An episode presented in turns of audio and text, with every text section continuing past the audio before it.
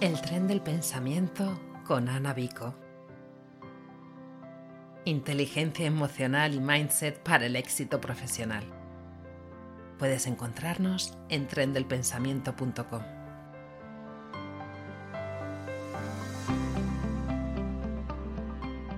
Hola, ¿cómo estás? Yo encantada de saludarte y contarte que aquí te traigo el episodio número 9 del podcast donde te voy a hablar del síndrome del impostor hablaremos de qué es el síndrome del impostor, cómo saber si tienes síndrome del impostor o no, qué consecuencias negativas pueden afectar a tu rendimiento como profesional si sufres este síndrome y terminaré con unos consejos para comenzar a dinamitar este miedo de una vez por todas y que deje de guiar tu vida. Este es un síndrome que veo mucho en muchos emprendedores y sobre todo las personas que lo sufren lo sufren bastante, así que creo que es bastante importante y si no lo conoces creo que vas a descubrir algo muy interesante. Así que vamos a empezar. El síndrome del impostor sería un pensamiento recurrente que la persona que lo sufre, lo que ocurre es que no reconoce su propio valor, no reconoce sus logros, sus capacidades. Normalmente se dice que este síndrome del impostor lo que consigue es que no te creas que mereces los éxitos que has logrado y hay algo muy curioso de este síndrome del impostor, y por eso se llama así, que es que hay como un miedo patológico en que la gente descubra que no eres quien realmente dices ser, que no sabes realmente lo que dices que sabes, e incluso que lleguen personas a decirte que eres un impostor y que, bueno, que les devuelvas el dinero porque no estás haciendo un buen servicio. De ahí el nombre de síndrome del impostor y la verdad es que hay personas que esto lo sufren muy muy exageradamente y les limita mucho en su vida. Ojo, este síndrome del impostor, ¿vale? Se basa en la autocrítica, esta crítica que sirve para evaluar si algo lo estoy haciendo bien, si estoy preparado o preparada para salir al mundo real si antes de iniciar un negocio tengo todos los conocimientos y toda la experiencia, vamos a decir, necesaria para empezar a salir a ese mundo real a emprender. El problema viene cuando esto se vuelve patológico. Tú dirás, bueno, esta autocrítica parece buena, ¿no? Yo tengo que saber si soy bueno, si eh, la competencia lo hace mejor que yo, si yo lo hago mejor que la competencia, qué talentos tengo yo y además, bueno, qué, qué especie de defectos tengo y debería de, trabajármelos para dar un mejor servicio. Eh, esta crítica, vamos a decir, esta autocrítica es saludable, pero si han pasado varios meses, y digo varios, vamos a poner eh, cinco o seis meses, ¿vale? Desde que tú inicias tu actividad y sigues dudando de tus habilidades, posiblemente estés sufriendo síndrome del impostor. A mí me han llegado personas que después de 6, 7 años, 8 años emprendiendo, mm, siguen teniendo este miedo a un miedo constante de que el cliente, de que la audiencia vea que no son realmente tan buenos como dice su, su página web o como dicen sus testimonios. Y ahí es donde realmente está el, la patología, ¿vale? No es una patología diagnosticada muy, muy grave, pero es verdad que puede llegar a afectar bastante. Porque las personas que sufren este síndrome lo que eh, tienen es un sentimiento de infravalorarse totalmente. Además, desconocen sus talentos, desconocen sus puntos fuertes, aquello que se les da bien, aquello que les hace únicos. Estas personas pueden ser víctimas del síndrome del impostor muy fácilmente y sobre todo además afecta si sufres de alguna manera baja autoestima. La baja autoestima, bueno, la autoestima en general tiene muchas aristas, así que si de alguna pata de esas aristas podemos cojear, muy posiblemente este síndrome del impostor nos atenace y no nos suelte porque ahí es donde encuentra su alimento.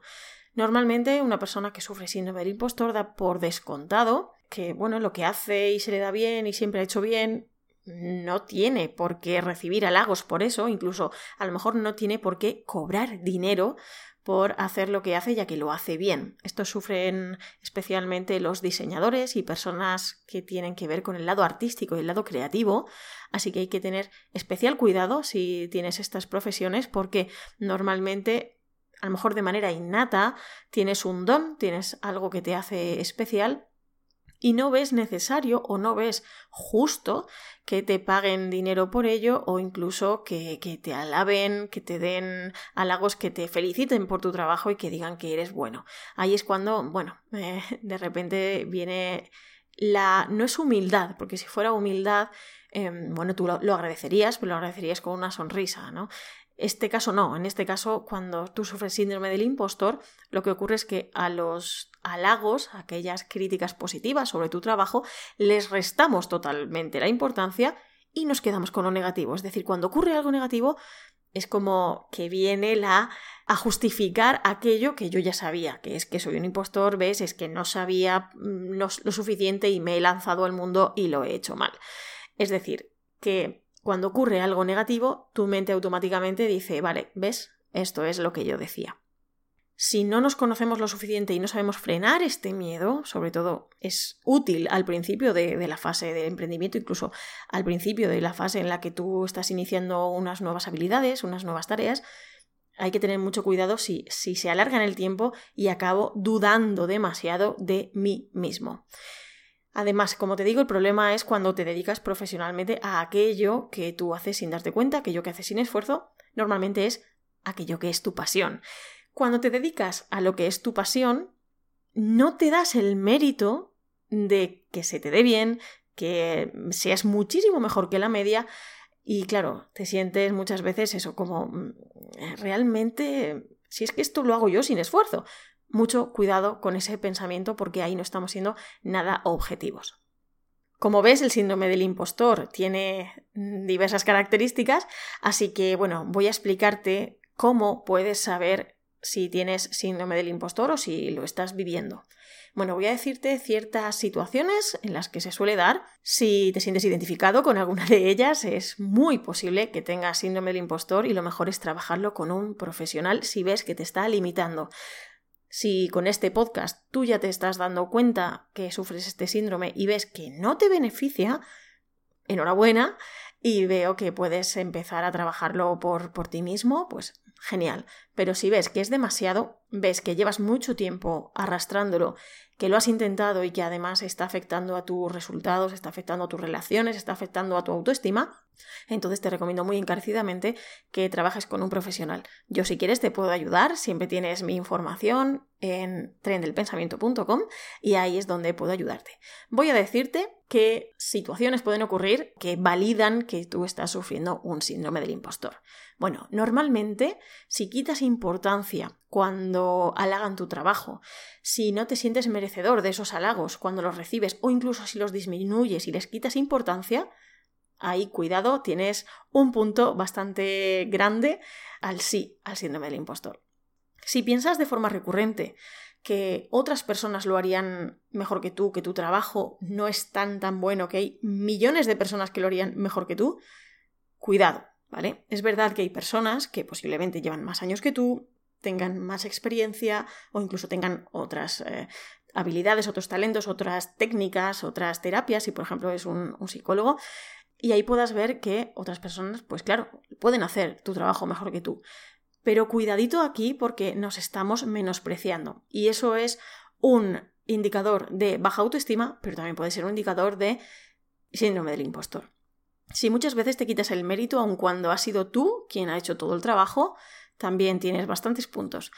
Si sueles achacar a la suerte cuando ha ocurrido algo que es bueno, algo que, ha merecido la pena, y achacas a, que tú eres una persona horrible y te fustigas muchísimo cuando lo has hecho mal y cuando has recibido una mala crítica, mucho cuidado también porque no estamos siendo equitativos.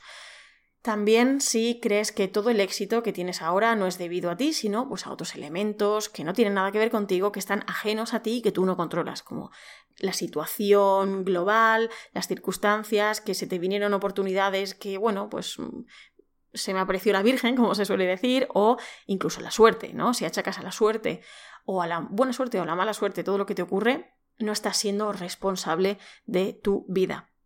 Sobre todo, quiero que pienses si cuando te ocurre algo positivo, algo bueno, cuando estás ganando dinero con tu negocio, cuando tienes clientes satisfechos, si en tu mente aparecen las palabras no me lo merezco, tienes que saltar todas las alarmas porque mm, esta autoexigencia, esta crítica constante hacia ti mismo y ese bajo nivel de perdón, de autocompasión, de lo que yo llamo cariñitos y mimitos, ¿vale? Hacia, hacia ti mismo, puede estar indicando que, que, hay un síndrome del impostor bastante arraigado en ti y que está afectando a cómo estás recibiendo los resultados de tu trabajo. Sobre todo eso, si te flagelas por los fallos y disminuyes los éxitos, aquello que haces muy bien y aquello que te felicitan, es como, ah, no, da igual, sí, bueno, mm, bueno, es, es muy normal. No, ¿vale? Cuidadito con esto. Las consecuencias negativas que puede tener este síndrome del impostor y que afectan, evidentemente, a tu rendimiento como profesional, como te he dicho, es que, claro, si yo minimizo mis éxitos y yo recibo, por ejemplo, críticas de mis clientes, testimonios, y no les doy la importancia que tienen, sino que, bueno, digo, uff, menos mal que, que no se ha dado cuenta que soy un impostor, que soy una impostora ahí tenemos que tener muchísimo cuidado de cómo nos estamos tratando, lo primero, y también de cómo estamos interpretando la realidad. Porque si interpretas la realidad como que menos mal que no se ha descubierto el pastel, esa presión que te estás echando sobre los hombros, esa, ese estrés, ese, esa tensión no es nada buena ni para ti, ni para el cliente, ni para tu trabajo, ni para ti en el futuro, ¿vale? Así que nada de presión, nada de estrés, nada de esa hiperresponsabilidad, hiperexigencia, todo es súper importante y, cada paso en falso que des, de repente, pues eso, se va a descubrir todo el pastel y se va a descubrir que realmente no eras quien decías ser, se te va a caer todo el chiringuito y te vas a quedar sin empresa. Cuidado con esto porque además también puede afectar a tu autoestima sin darte cuenta. Este sentimiento constante que, sentimos cuando sufrimos el síndrome del impostor es un sentimiento de inferioridad. Cuando te sientes inferior es que constantemente te estás comparando con otras personas y las otras personas siempre salen bien paradas y tú sales, bueno, pues el último o el requete último de la lista. Claro, cuando hacemos eso no nos tenemos nada en cuenta, pero sobre todo estamos teniendo una interpretación de la realidad nada realista, nada objetiva y si lo mirara alguien externo diría, pero bueno, ¿qué, ¿qué, está pasando aquí? ¿Por qué te juzgas con tanta severidad? Por eso es muy necesario que cuides si tienes síndrome del impostor y además se asocia con una baja autoestima, porque este bajo reconocimiento hace que tú no te creas lo que dicen los clientes de ti, que no te creas lo que dicen otras personas de ti, que no te sientas capaz que esto afecte a tu rendimiento, afecte a tu productividad, afecte a tu estatus, a tu sueldo, también a los, al dinero que, que te estableces como tu tarifa también a creencias limitantes sobre el dinero, sobre el éxito, que ya hemos hablado en otro episodio del podcast, y también va a afectar a tus relaciones sociales, porque si tú constantemente tienes esta presión, este miedo de que vayan a descubrir que tú no eres la persona que ellos creen, eh, claro, ese miedo constante va a hacer que tú no, no estés siendo coherente, no estés siendo sensato y además no estés disfrutando de estas relaciones, porque va a estar siempre ese miedo detrás de tu mente comiéndote los pensamientos y también, bueno, pues no disfrutando en, en, general. Y también está deteriorando tu marca personal. Si tu marca personal es tu negocio, si tú tienes síndrome del impostor, vas a convertirte en un personaje, no vas a ser tú. Vas a pensar que realmente lo que ven en la web, lo que ven en las fotos, lo que tú muestras, no eres tú, sino, bueno, pues una fachada, algo que, que no termino de ver lo que es, pero no estoy haciendo algo coherente, no estoy siendo quien realmente soy. Y también ten en cuenta que el miedo, el síndrome del impostor normalmente es por miedo. Si tienes síndrome del impostor normalmente tienes miedo al fracaso, tienes miedo al que dirán, tienes miedo al rechazo, que también hemos hablado de esto en el podcast. Bueno, todo esto se cura con seguridad, seguridad en ti mismo, elevando la autoestima y también con, bueno, pues si hace falta formarte más o hace falta tener equipo, pues oye, se hace, pero este síndrome no te hace bien. ¿Quieres que te ayudemos con tu negocio o quieres hacernos alguna pregunta? Déjanos una nota de audio en trendelpensamiento.com. Muy bien, ahora que ya sabemos lo que es el síndrome del impostor, lo importante es saber cómo lo superamos, cómo vencemos este síndrome del impostor. Bueno, lo primero que te voy a decir y te voy a recomendar es que seas consciente de las opiniones de los demás y les des el valor que tienen. Si tienes testimonios, si tienes personas que te alaban en redes sociales, eh, estas pruebas sociales que son muy importantes a día de hoy, dales el valor que tienen. Por ejemplo, si tienes 10 testimonios positivos de personas y no tienes ninguno negativo, oye, será porque lo haces bien, será porque realmente valoran tu trabajo. Considera éxito también si las tareas que tú estás haciendo las haces mejor que la media. Date mérito. Cuando alguien veas que, que bueno, hace lo que tú, pero bueno, eh, tú también lo haces bastante bien. Así que date mérito, ¿vale? No, no minimices tu trabajo cuando vayas a compararte. Tampoco minimices los halagos o los elogios por tu trabajo. Al contrario, a mí me gusta agradecerlos. Cada vez que recibas un halago, evidentemente vas a decir, no, no, bueno, no, no es para tanto. Vale, aquí es cuando tienes que recordar mis palabras y lo primero es agradecérselos a la otra persona, que te lo haya hecho con todo el cariño del mundo y con toda la sinceridad del mundo. Y también cuando los agradezcas, hazlo con la cabeza bien alta, con una sonrisa. Recíbelo con el corazón bien abierto porque eso es una opinión sincera hacia tu trabajo. Y sobre todo empieza a tomar las riendas de tu vida. Que todo lo asocies a la suerte, lo que hace es que tú tengas un locus de control externo, ¿vale? Es decir, todo lo bueno que te ocurre no es por tu em, intercesión, ¿vale? Y todo lo malo que te ocurre tampoco es por ti, entonces, si lo malo no es por ti y lo bueno no es por ti, mm, ¿quién es el responsable de tu vida? Es, es algo difícil de ver, ¿no? Empieza a ser responsable de tu vida, toma las riendas, entrena ese locus de control interno, ¿vale? No lo atribuyas todo a la suerte, o a la buena o a la mala. Sé coherente con esto. Si algo lo has hecho bien, date mérito. Y si algo lo has hecho mal, analiza qué es lo que ha ocurrido para mejorar para la próxima vez. Ser responsable de tus pensamientos, de tus acciones, de tus resultados, te va a hacer un profesional muchísimo más íntegro, bueno, y muchísimo mejor. Y también para superar este, este síndrome del impostor, lo principal es que te conozcas. Conozcas qué se te da bien, qué haces de manera excepcional y también, oye, qué disfrutas haciendo. ¿Qué se te da especialmente bien por lo que te podrían pagar dinero por ello y además, oye, claro que está bien, si es mi pasión encima, enhorabuena. Así que date mucho mérito, conócete sobre todo, entrena ese autoconocimiento porque te va a llevar muy, muy lejos. Sobre todo te va a ayudar a ser más feliz, a disfrutar más de tu trabajo y a ser coherente en tu día a día.